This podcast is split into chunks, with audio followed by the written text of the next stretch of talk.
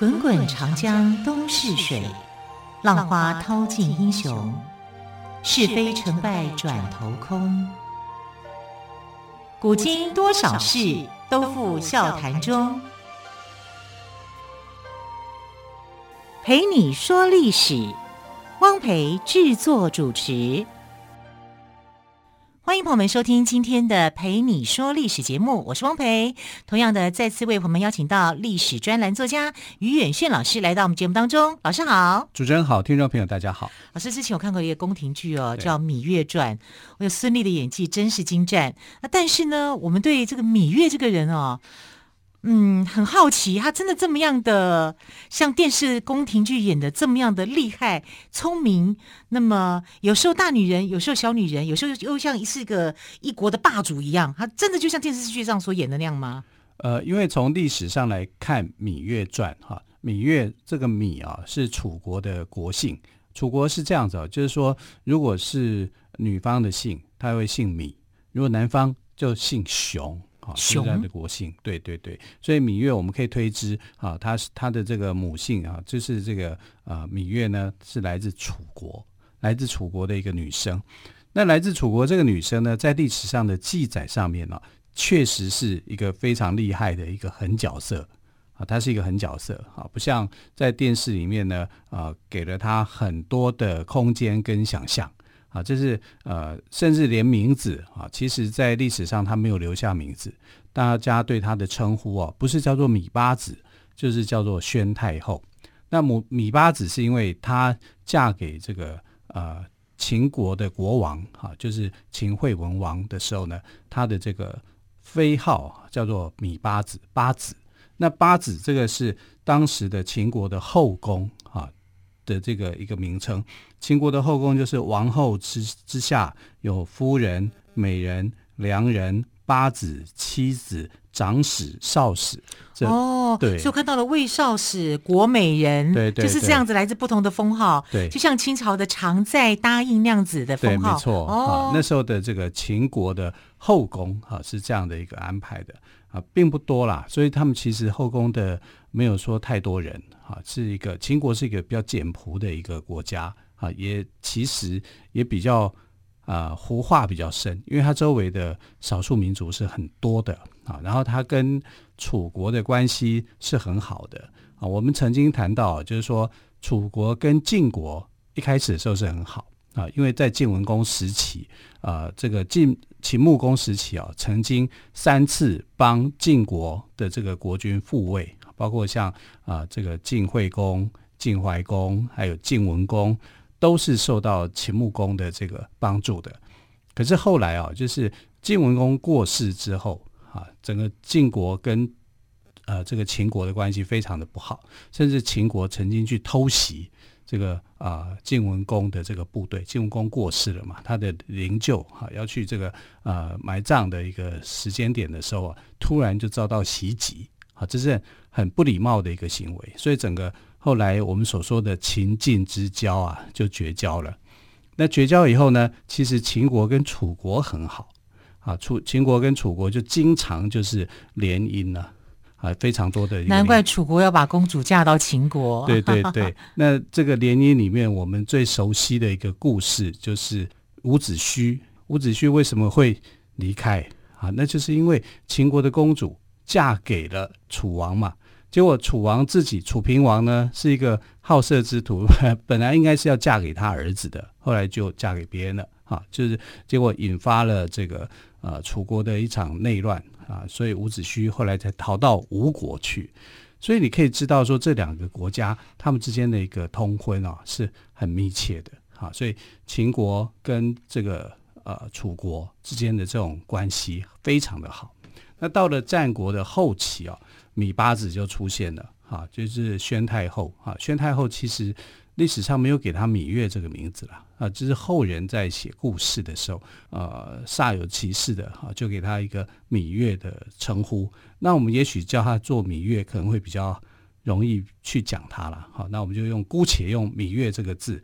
那这个宣太后，哈，芈月，哈，她是秦惠文王的妃子。秦昭襄王的亲生母亲，那秦昭襄王在秦国的历史上面呢，又有一个很重要的地位哈，因为他是一个非常凶残的君主啊。对，我们看到这个呃完璧归赵的故事，就是在讲秦昭襄王跟蔺相如之间的一个故事。哎，他就是。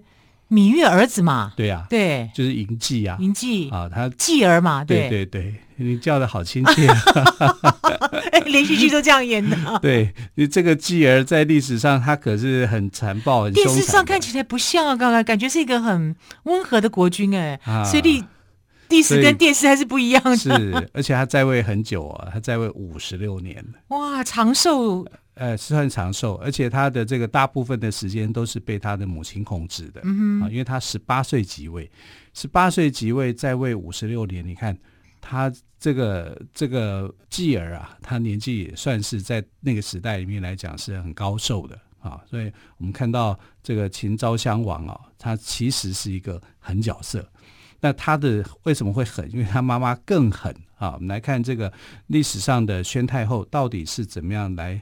呃，是一个什么样的狠角色？我们来看秦国最狠的，因为讲说秦始皇啊，对不对？那他跟秦始皇关系是什么？啊，有有些书哦、啊，就会写的很不清楚，说是他的祖母啊，啊，其实不是，是他的高祖母。高祖母，高祖母是什么意思呢？就是秦始皇的爷爷的奶奶。哇，那好远呢，五代，啊、五代。啊，这五代了啊，所以他是距离秦始皇是有五代的。然后他是历史上呢第一个使用太后作为称号的女孩子。哦，历史上第一个使用太后，以前都没有用太后这两个字。以前没有太后这两个字，从她开始哈，就各就有了太后。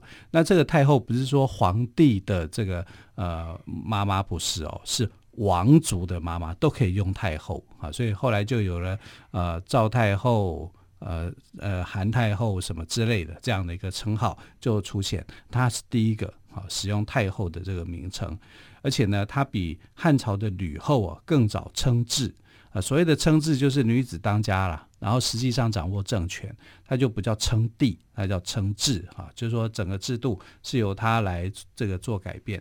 所以吕后是汉代的第一个称制的这个皇后啊。皇太后啊，她的权力是非常非常大的，呃，但是她比她还早，那她也比武则天更早谋于政事。哈，武则天其实是到了这个她当了皇后之后啊，然后跟呃这个唐高宗才有所谓的二圣啊，他们之间来去共同去行使这个权力啊，然后等到唐唐高宗过世以后，他才想要称帝。啊，他当了十几年的这个皇帝，他也算了不起的。可是真正了不起的，更是我们的这个宣太后，就是芈月。对，她是集武则天跟吕后于一身的人。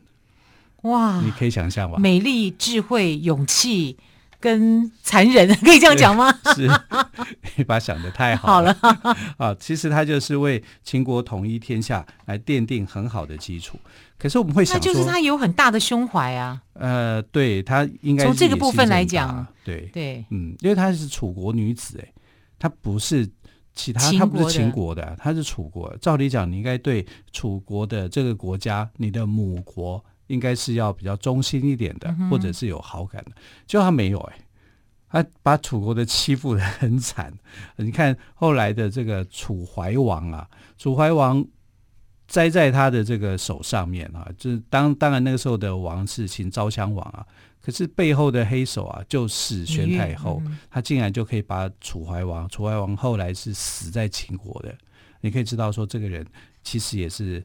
蛮有手段的，他非常的有手段。嗯、我们来看这个呃，宣太后啊，宣太后她其实她嫁给这个惠文王的时候啊，她不是所谓的原配啊，因为她是这个楚王室之女，她不是公主出身的啊，她是有点像陪嫁，嫁进来的是另外一个。所以我们看芈姝啊，《芈月传》就给她的名字叫芈姝嘛，对啊。然后她不是嘛，她只是一个陪嫁的一个呃，像是你说小丫头也好了，反正她就不是最主要的这样的一个地位。所以她的妃位，你看她很小嘛，她是到八子哎，八子后面前面还有你看夫人、美人、良人这几个阶级哎，所以他进来的时候是一个比较低阶的一个评位的，可是呢，哎，他为什么很受欢迎？他应该有他的一个聪明智慧所在的地方，就是你刚刚所说的哈，我们在戏剧上面啊、呃、所看到的这个东西。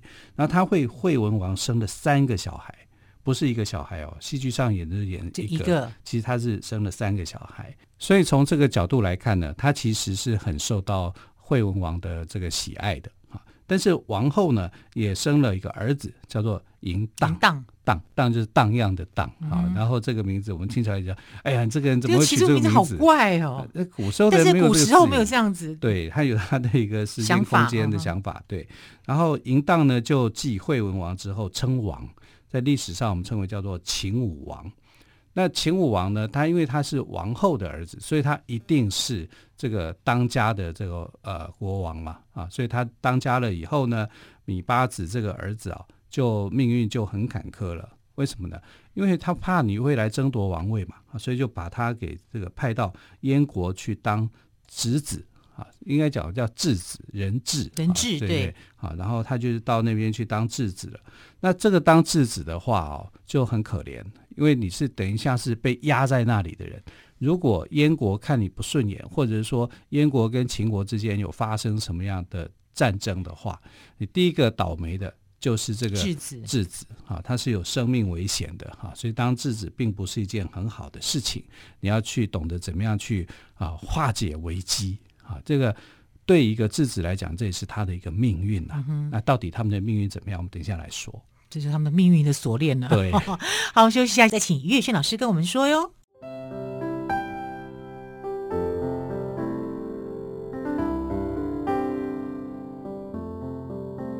听见台北的声音，拥有颗热情的心，有爱与梦想的电台，台北广播。FM 九三点。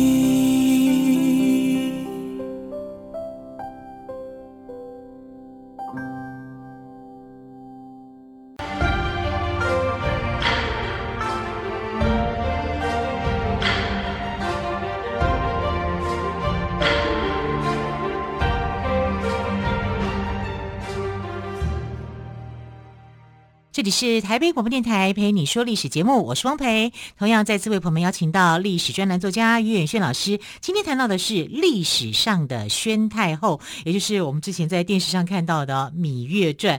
老师，芈月那这讲了半天，她到底是一个怎么样一个？我觉得他变幻莫测的人呢。她在历史上就是狠角色。好，就是很三个字就是狠角色，就对了。狠角色，他怎么样的狠法呢？当时这个秦惠文王去世的时候呢，就为了要这个争夺这个王位嘛，但一定是惠文王的王后获胜，因为他怀的是这个呃嫡长子啊，所以呃秦武王继位这个是没有问题的啊，就是说嬴荡当了这个合法的君主哈，这个是可以的。可是呢，他为了要防范，就是说。呃，他的这些其他的孩子们，哈，是不是会来争夺王位？所以就把芈八子，也就是宣太后啊，就是把他贬到这个燕国去当质子。当质子是危险的一件事情，尤其秦国跟燕国那时候的关系也没有说特别的好啊。你要维持的，就要战战兢兢的去维持。但是这个秦武王，但问题就出在秦武王。秦武王嬴荡这个人呢，他。孔武有力，嗯，小时候就喜欢打架，对啊，所以你可以看到他很喜欢武力去征伐，然后他甚至呢就挑战周天子，不是吗？啊，他就发下豪语嘛，就是说，哎，我要看以前楚庄王也做过这个事情，就问说，哎，这个呃周鼎啊，各大大小小的鼎啊有多重啊？这个这个人家就在当时就已经犯规了啊，就是你不可以去问，因为周天子是皇帝。是帝王，你不可以问帝王说，你只是一个诸侯王，你竟然跑去问帝王说这个呃鼎有多重？你想要干嘛？你想要当皇帝吗？所以那个时候楚庄王这么样优秀厉害的人都还会被诟病，就是说你不可以这样子问。那秦呃这个秦武王呢就更直接，我可以把它举起来，就是这个鼎，我不只是要问他重量，我可以把它举起来啊，因为他非常喜欢这个。就像我们现在来讲啊，他喜欢举重，他喜欢练举重啊，所以就把这个鼎当做举重在练。那举重在练的时候呢，他就底下有几个武士，因为他非常喜欢这些武士，觉得说这个叫做物以类聚嘛，人以群分嘛，所以啊，他就跟这些武士在一起啊，每天都在练举重啊。练好以后呢，啊，这个、好可惜生错时代，这个时代就可以去 挑战奥运。对，对他其实他是武人呐、啊。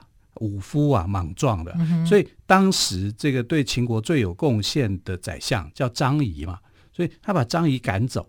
说张仪这种人不适合留在秦国，就把张仪给赶走。张张仪是气呼呼的，可是也没没有办法。他在等于在秦国他是无用武之地啊，啊，因为他就是一个很会讲话的人啊。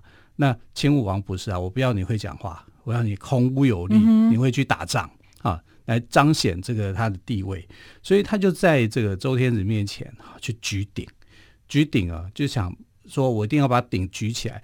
鼎虽然是青铜器做的，可是很重，非常重啊。然后他就用他的武力把鼎举起来以后，呃啊，突然之间呢就失去重心，结果那个鼎啊就砸中他的脚。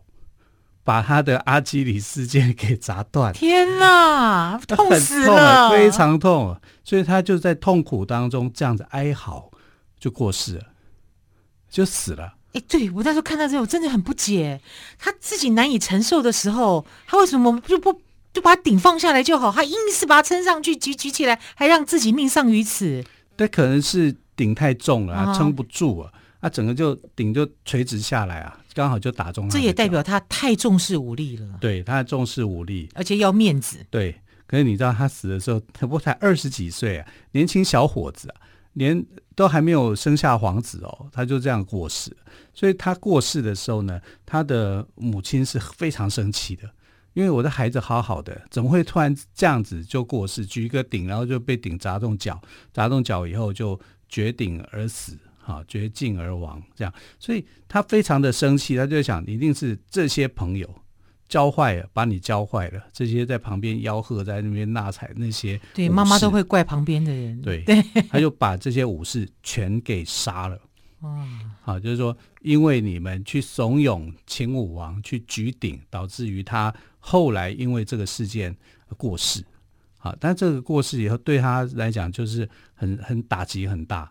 因为他必须要去找到一个呃，他可以信任的人啊，因为这会有乱嘛，国国王国王死了，国家就乱了啊。国家乱的时候，很多人都想要来这个呃当国君啊，包括芈八子在内啊，包括宣太后在内啊，他的一个小孩就嬴稷在那时候在燕国，所以他们就在赵武灵王的这个帮助之下就回国了啊。回国以后呢，就。呃，变成了说他要去继位啊，当这个秦国的国君。哇，这下子是不是跟王后这个就起冲突了？因为王后还在啊，啊，然后你米八子凭什么啊？就是要来去争啊，所以后来这个呃王后用的一个方法就是，她找了这个儿子当中不是她亲生的儿子哈，是但是儿子当中的一个最优秀的啊，最年长的，就是公子壮。好，让公子壮来这个争夺。好，公子壮是是公子壮吗？还是公不是公子华？呃，公子壮是啊，就是公子壮，其实等于有点像是他的这个傀儡。嗯哼，啊，公子华是后来又来竞争的。那公子壮这个人呢，就是被安排成为在在历史上我们来看，就是说在戏剧来看，我们就说他是一个被 gay 操控的一个傀儡。啊，然后但是在历史上来看，其实他还是一个优秀的人啊，因为秦国的君主哦，将才了，大大部分来讲都是很优秀的。那你讲的那个公子华是魏国这边出来的，对，那他是推举哈这个公子壮啊要来这个呃争夺这个王位，也就是说王后所属的人。那所以王后跟公子华那边也是有争执的哈，所以整个就变成是诸公子的大战。那朱公子的大战，因为这个呃公子壮叫做季军，所以这一场这个战争叫做季军之乱。啊，那季军之乱乱了很长的一段时间，那乱了三年多。那最后收拾掉季军之乱的，哈、啊，就是米八子。米八子是很厉害，很厉害，很厉害。这样子一个乱局可以可以搞定。对对，然后那时候的王谋略，对，就惨了。他知道他推举出来的公子壮啊，后来是不成气候。然后公子华又继续乱嘛，啊，整个公子之间的一个大乱，大乱之后出现的赢家啊，竟然就是他不喜欢的米八子的儿子啊，就是嬴稷啊，就当家了啊，就当、这个、秦昭襄王就对了，对对对哈。但所以秦昭襄王为什么他的个性会比较残暴残暴一点啊？其实是因为他的少年的时间啊，你看他在呃燕国，燕国是过苦日子的，嗯、不是过好日子的，当质子。跟母亲去当次子，怎么会有好日子过呢？对呀，啊，所以他对其他的国家也不一定是很满意的，啊，所以他对他们的那个态度来讲，他后来的那种习惯，应该就是跟他的童年的阴影，哈，是有很大的关联。其实秦始皇不也是这样子吗？啊，所以昭襄王呢，他的一个人格养成上面也是这种问题。那等到。这个昭襄王继位以后，十八岁继位以后，其实这个权力还是在他的母亲的身上，因为他抓住权力并不放嘛，哈，就是要把秦国给弄好啊。这个这个对宣宣太后来讲，他的这个要把秦国做好，应该是他对这个先王啊一个要有一个交代，就是惠文王，他要对惠文王有一个交代。可是呢，他的情史里面。他有一段很糟糕，就是说他喜欢男生啊，就是也是这样，女生也喜欢男生啊。过世以后，他有一个面首，也就是很很好的相好哈、啊，叫做魏丑夫。嗯啊，我们看这个戏剧里面讲说啊，魏魏丑夫长得像跟他的初恋情人很像黄歇嘛、哎对。对对对，但我跟你讲，黄歇不是他的初恋情人，他们两个是八八竿子打不到在一起的。啊，但有这样也是一种想象了、嗯、啊，他就想象说，呃，这个呃魏丑夫呢，跟他的先王之间好像有一些关联很像啊，所以他后来就很宠爱这个人，啊，这个人呢就很受宠，但是呢他也很害怕，为什么你知道吗？因为呃这个宣太后要过世的时候呢，就叫魏丑夫要殉葬。活人殉葬吗？活人殉葬啊！哇，对啊，好可怕哎！魏丑夫就吓得要死，那怎么办呢？赶快找一些大臣帮忙啊！然后大臣就跟他讲说：“你确定你要找他殉葬吗？你要找他殉葬，那你的你的这个君主哈，就是你的丈夫叫做惠文王嘛，惠文王已经过世，然后你把你的情夫也带下去，那你们两个人是不是要吵架？要如果说阴间是有灵性的话。”我们相信啊，灵魂的话，那你要他殉葬，他是你的情人，然后你见到了秦惠文王，你们两个会不会打架？对，你要怎么跟他交代？对，他问你他是谁？所以后来你知道吗？他们做了一个想法，就是那我造一个兵马俑，要打仗的时候可以一起来。哎哎，这就是呃他的儿子的想象能力。所以我们看来说，兵马俑是这样来的，不一定是被为秦始皇专有的，是在。呃，这个宣太后的时候也有这样的东西，嗯、至少对魏丑夫来讲是化险为夷的一件事情了哦。好，时间的关系，更多有关于宣太后的故事，我们就明天再请于老师来告诉我们喽。好，明天再会，拜拜。